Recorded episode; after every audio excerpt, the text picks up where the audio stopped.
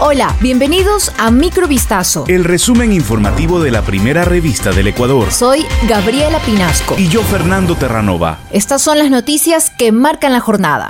El ministro de Gobierno Francisco Jiménez apareció en un video difundido este jueves para anunciar que el movimiento indígena podrá reunirse en el Ágora de la Casa de la Cultura en Quito y llevar a cabo su asamblea con orden y bajo su responsabilidad, conforme a lo solicitado por los dirigentes de las manifestaciones. El ministro dijo textualmente, el Ecuador quiere paz, el Ecuador necesita una salida inmediata a este conflicto, para que no haya violencia ni tampoco excusas. El día de hoy vamos a permitir que las organizaciones sociales lideradas por la CONAIE se convoquen y reúnan en el Ágora de la Casa de la Cultura. También sostuvo que se trata de un mensaje del gobierno nacional en aras del diálogo y de la paz, que tiene como único propósito que cesen los cierres de vías, las manifestaciones violentas y los ataques en distintos lugares del país. Además, el funcionario pidió al sector indígena que como respuesta garantice la libre movilidad de personas y de bienes, especialmente alimentos y medicinas, y que la protesta social se realice dentro del marco de la ley.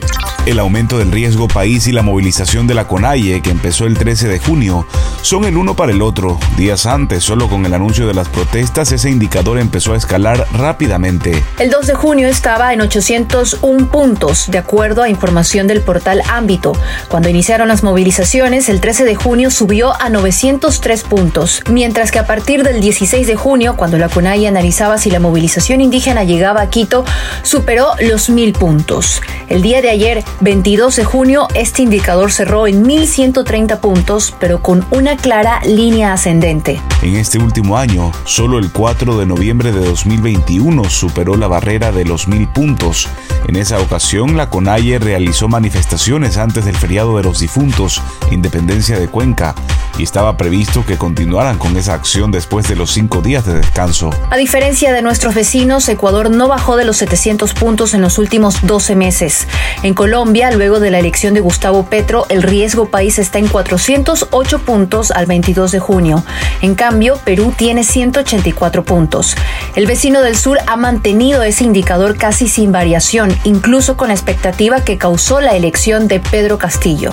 Cerca de 400 establecimientos de salud del Ministerio de Salud Pública han resultado afectados de distinta manera por las manifestaciones sociales, que este jueves cumplieron 11 días, aseguró la ministra de Salud, Jimena Garzón. Con corte hasta el pasado martes tenemos 387 establecimientos de salud afectados.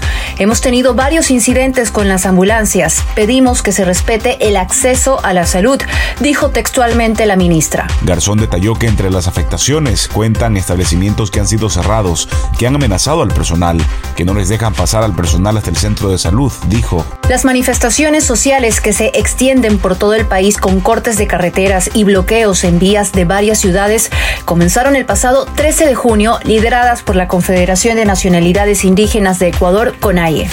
Pese a que la subestación Tizaleo, ubicada en la provincia de Tunguragua y que opera a nivel de 500.000 voltios, está ocupada por varias comunidades indígenas de la zona desde la noche de ayer miércoles. El servicio de transmisión de energía eléctrica para todo el país cubre 100% la demanda nacional. Así lo confirmó este jueves 23 de junio la Corporación Eléctrica del Ecuador, SELEC EP. No obstante, por presión de los dirigentes comunitarios, la subestación está desgenerizada y fuera de operación desde las 8 y 58 de la noche. Estas instalaciones transportan la energía desde la central Coca-Cola Sinclair hasta la subestación Chorrillos en Guayaquil para la zona sur del país. Sin embargo, con la finalidad de garantizar la entrega de energía para esa zona, la unidad de negocios SELEC EP Transelectric, en coordinación con el Operador Nacional de Electricidad, realizaron las coordinaciones necesarias mediante el acondicionamiento del Sistema Nacional de Transmisión y así dar continuidad al servicio. Hasta la mañana de hoy las instalaciones continuaban ocupadas por alrededor de 150 manifestantes quienes han expresado que no se retirarán del lugar mientras el gobierno no atienda las demandas de la CONAIE.